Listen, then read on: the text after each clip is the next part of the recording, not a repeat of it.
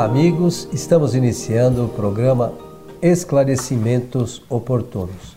Lembramos que esse programa é uma realização da Sociedade Espírita Francisco de Assis, casa sediada na cidade de São Paulo.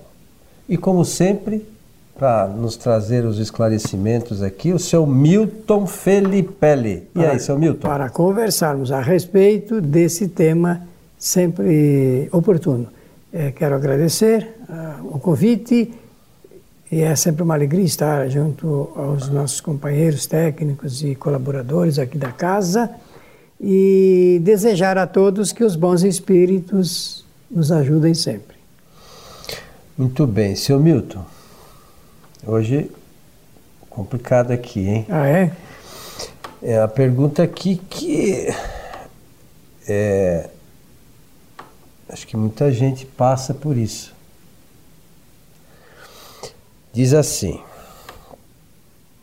o tratamento da obsessão somente deve ser feito através da desobsessão pelo centro espírita? Oh, muito bom.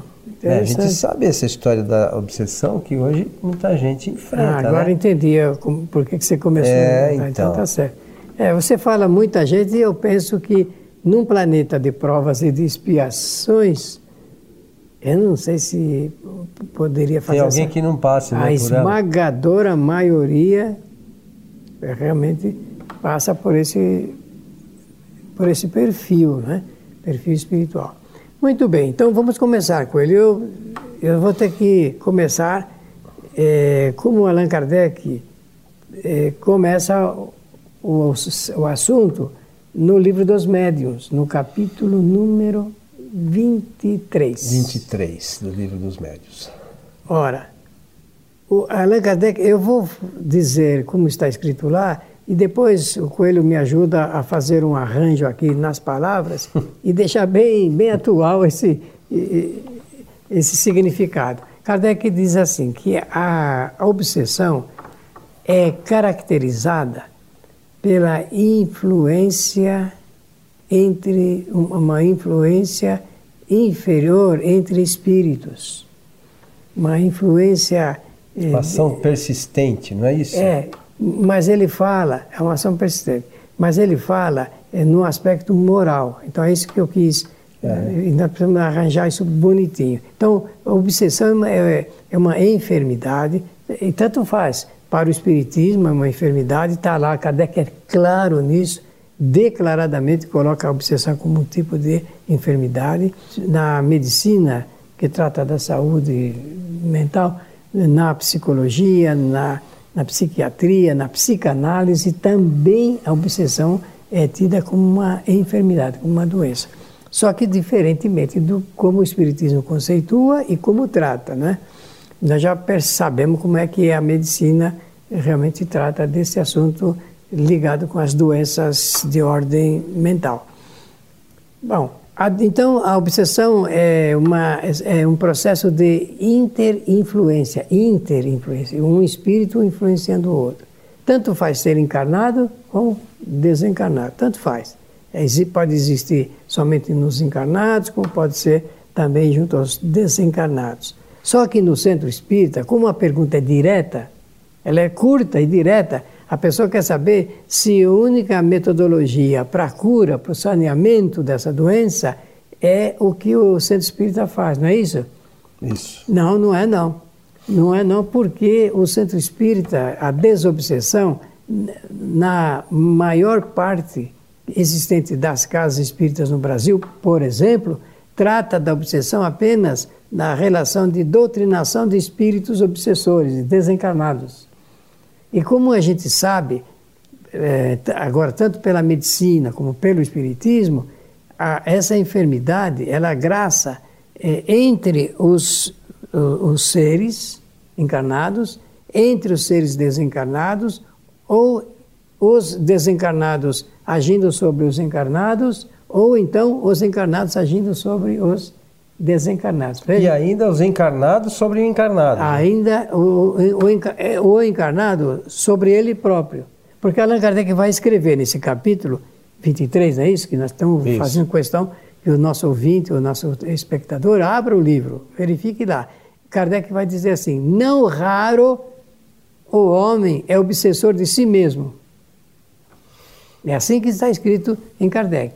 De forma que o centro espírita tem uma metodologia, nem todos, porque é um dos assuntos mais sérios, mais espinhosos que existe dos trabalhos espíritas, é realmente a reuni chamada reunião do tratamento da obsessão. E as razões, nem sei se vai dar eh, para neste programa nós esgotarmos, mas se der, nós vamos ter que tocar num assunto aqui muito delicado, que é a preparação do elemento humano para é, trabalhar na desobsessão. E não é qualquer pessoa que pode. Não é qualquer pessoa. Eu estou falando desde o início, Antônio Coelho, que uh, Kardec caracterizou como uma interinfluência interinfluência entre espíritos, numa escala bastante inferiorizada. Ora, interinfluência significa que os espíritos desencarnados, através dessa interinfluência, pode agir obsessivamente sobre uh, os encarnados ou sobre um encarnado. E como eles têm uma vantagem, não existe barreira para o espírito desencarnado. Para o encarnado existe, porque a gente não vê espíritos. Mas eles nos veem. Ou nem todos, né? A maioria não vê. É, a né? maioria, tá bom, ficou melhor assim. Mas eles nos veem com clareza. Eles sabem onde a gente vai, o que a gente pensa, com quem a gente anda, o que nós estamos fazendo de bom, de errado, o que, que nós estamos produzindo. Eles sabem, sabem. Então não adianta querer enganar espíritos. Agora, eles podem nos enganar com uma facilidade impressionante. Impressionante. É. é... Essa coisa da obsessão é uma coisa realmente hoje é muito difícil. Como nós comentamos no início, é, poucos de nós, acho que encarnados aqui, não sofrem disso. E até muitos desencarnados, de, de obsessão de desencarnados também, né? Muito. Né? De desencarnado para desencarnado. O fato é que tudo decorre, ou boa parte disso, decorre do nosso pensamento, né, Milton? A gente já, moral. Já, já, já, a gente já falou aqui diversas vezes o fator moral e o que a gente pensa, né, que muitas vezes desencadeiam um processo. É esse processo da obsessão. A doutrina espírita maravilhosamente vem trazer as informações de como a gente o, e, e o que a gente pode fazer é, para se desvencilhar disso. Como você falou, é só no centro espírita? Não. Mas, mesmo muitas vezes o centro espírita atuando, a pessoa não se desvencilha da desobsessão. Por quê? Porque ela permanece naquela condição de pensamento. Então, é, esse é um ponto inicial para a gente começar a entender. É, um outro fator, a questão da obsessão. Hoje tem muito a ver com as questões relacionadas à depressão, né? Que hoje a gente, que a depressão, mas a depressão, em grande parte dos casos, ela está ligada diretamente à obsessão. É, pode conduzir, tanto a depressão conduz a, a, a a obsessão. A obsessão, como, como a obsessão pode conduzir à depressão. Então, tem uma ligação muito próxima aí entre a depressão e a obsessão. Agora, é, aqui só um, um adendo. Infelizmente, nem todas as casas fazem esse trabalho de desobsessão. Eu conheço muitas casas que não fazem. Não, a isso. maioria não faz, nem pode fazer. Então, porque não tem. Ah, e tem uma outra questão que é extremamente importante para poder fazer. Os trabalhadores conhecerem a doutrina. É a qualificação. Aí eu vou tocar nisso. É, essa é uma questão primordial, porque para eu até para eu conversar com o espírito, eu preciso conhecer a doutrina. E ter uma condição moral para isso. Pois é, pois é. Bem, então, a quem nós chamamos obsediado? Ah, chamamos obsediado a pessoa que padecem, vou falar no, dos encarnados para ficar mais fácil, dos encarnados para ficar mais fácil. É, nós chamamos obsediado ou, ou, ou obsedado, mesma coisa, a pessoa que sofre dessa enfermidade. Então, ela está ali no meio. Do, do lado esquerdo, eu vou lembrar, existe a família, porque toda pessoa obsediada, ela mora numa casa, tem família, pai, mãe, irmãos, tios, parentes. Então ela reside num ambiente familiar. Do outro lado, do lado direito, eu coloco, no caso aí, a casa espírita, porque a pessoa citou o centro espírita como uh, recurso, instrumento de intermediação. Pois bem, o que nós chamamos de, de desobsessão, a palavra des, o, o, o prefixo des, desobsessão, significa se livrar, se alimpar da obsessão. Isso e tem uma, no Espiritismo tem uma metodologia muito peculiar, própria, que é, é um trabalho de esclarecimento, de esclarecimento entre quem sofre da doença e quem está no processo sendo chamado de obsessor.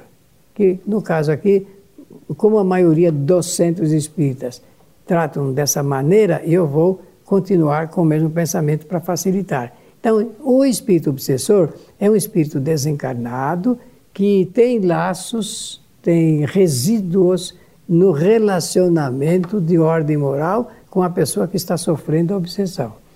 Como ela é, é, é uma contrapartida de acontecimentos anteriores, o, o doente, a quem chamamos obsediado, ele foi o autor do processo da obsessão com aquele que hoje é o seu algoz. É ele que criou os primeiros embaraços ou deu os motivos para que houvesse essa ligação de influência moral. Por isso que se diz, o, o doente, ele é autor da sua enfermidade. O obsessor está ali, na maior parte das vezes, que ele deveria ser chamado vítima do que aconteceu no passado, mas nós não chamamos nós preferimos achar que a vítima é aquele que está sofrendo da doença chamada obsessão. É, a gente às vezes é, atende casos desse gênero é, e existem situações, sabe, Milton, que isso, é, é, essa, essa, essa atuação de um sobre o outro dura encarnações. Vai, vai. Por, por quê? O que, é que acontece? Numa encarnação, eu já conversamos já com você também e, e nós aqui com muitos espíritos que estão atuando como obsessor, eles estão atuando nesse momento por, e, e numa encarnação anterior, o outro atuou sobre ele.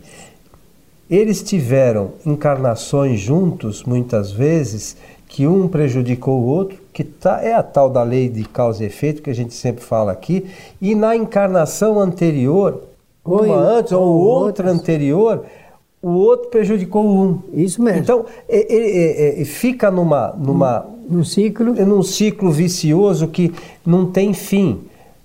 E, há, e há, muitas vezes a, a gente só consegue fazer com que isso pare no momento que eles entendem que um, aquele que está. É, é mais fácil muitas vezes a gente fazer entender ao desencarnado, porque ele consegue, com auxílio dos espíritos que ajudam nos tratamentos, ter a visão das outras encarnações. E aí ele percebe que também muitas vezes ele, ele algumas delas ele, ele sofreu e outras elas outras vezes ele que fez o outro sofrer.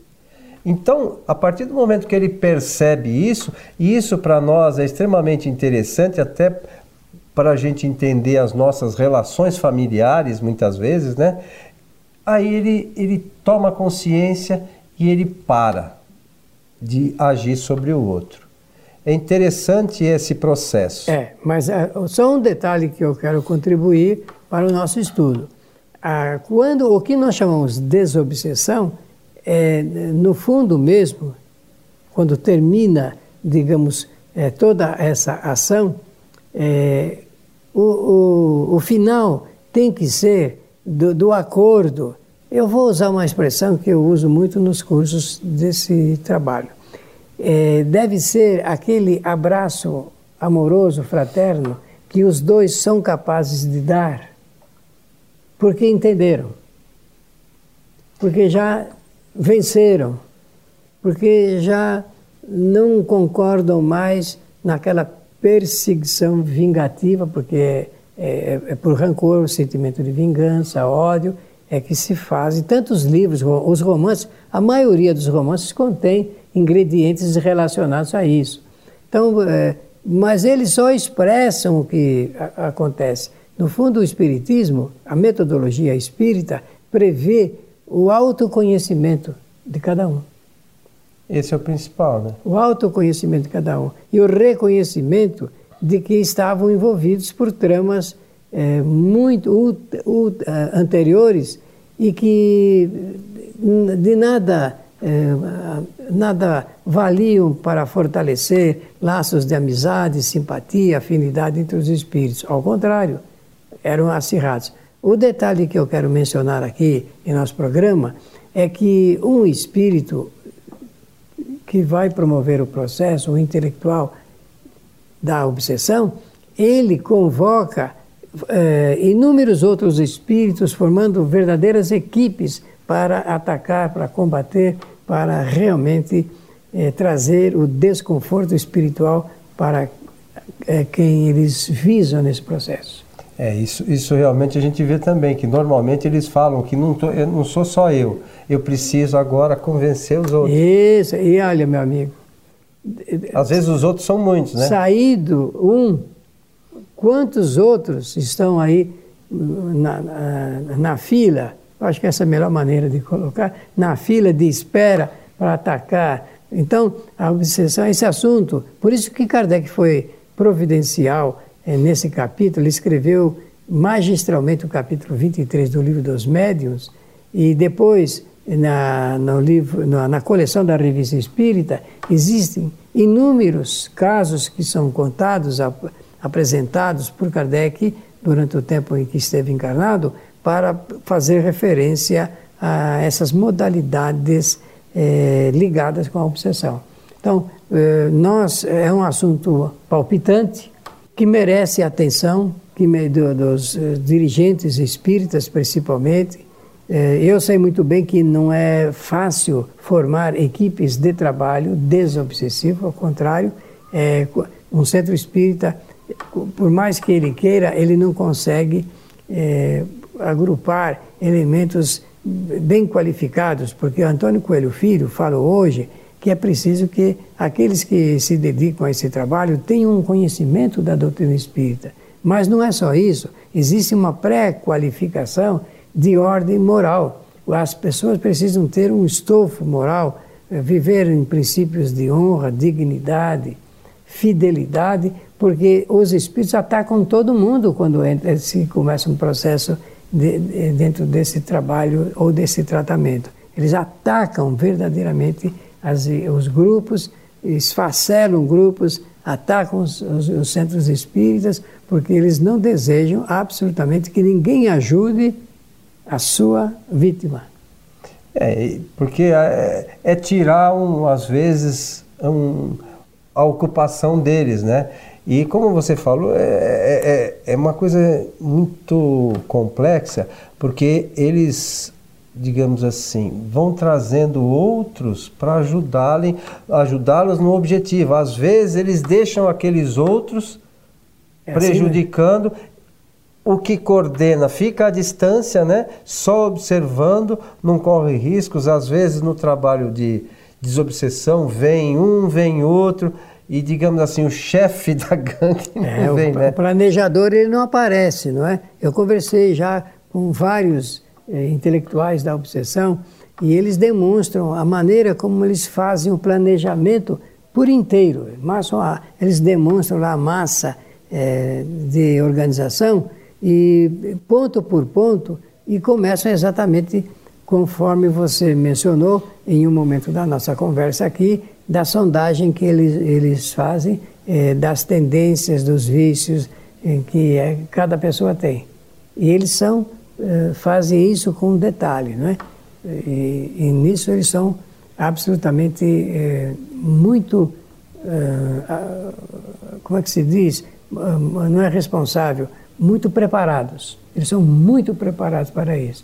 É preciso tomar muito cuidado para que se entre nesse assunto ligado com o tratamento da obsessão como uma enfermidade. Como na psicologia, na psiquiatria e na psicanálise não se trata desse assunto conforme nós tratamos no Espiritismo, lá eles não sabem que existem os planejadores e não existem momentos é, adequados. Então, a pessoa, se for tratada só por um tipo de, é, no caso da, da medicina, vai deixar de lado e, o tratamento espiritual. Se tratar só do lado espiritual, deixa de lado. Então, a grande contribuição que se pode ter com o tratamento médico. Então, preciso se ajustar direitinho esse, esses dois mecanismos para que se possa é, atingir o objetivo. E para, só para completar, é. não esquecer que eu mencionei hoje a ação da família.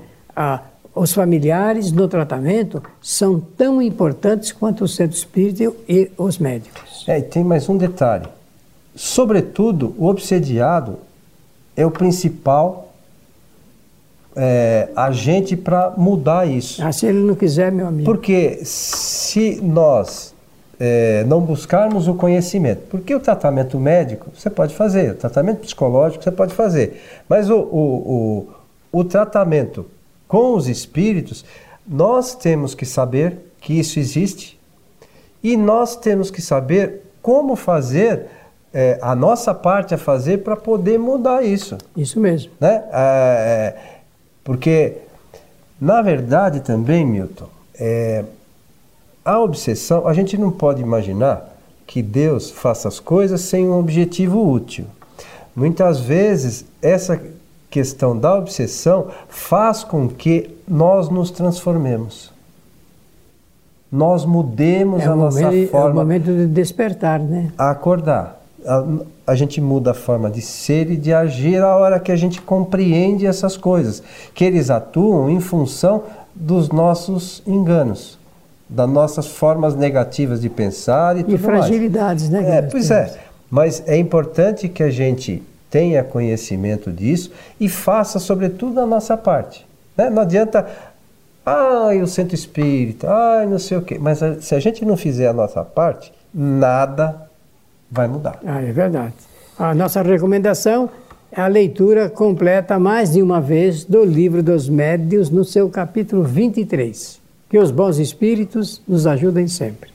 É, na verdade é o estudo, não, não a leitura só, né? Porque ler é muito, é, muito é superficial. O é importante é, que a gente estude isso de uma forma uh, atenta, com critério, para que a gente possa orientar as pessoas que estão à nossa volta, né? De forma é, adequada, né? adequada com os ensinamentos doutrinários. Certo, seu Miltinho? Muito obrigado. A você que esteve conosco, o nosso abraço e até o nosso próximo programa.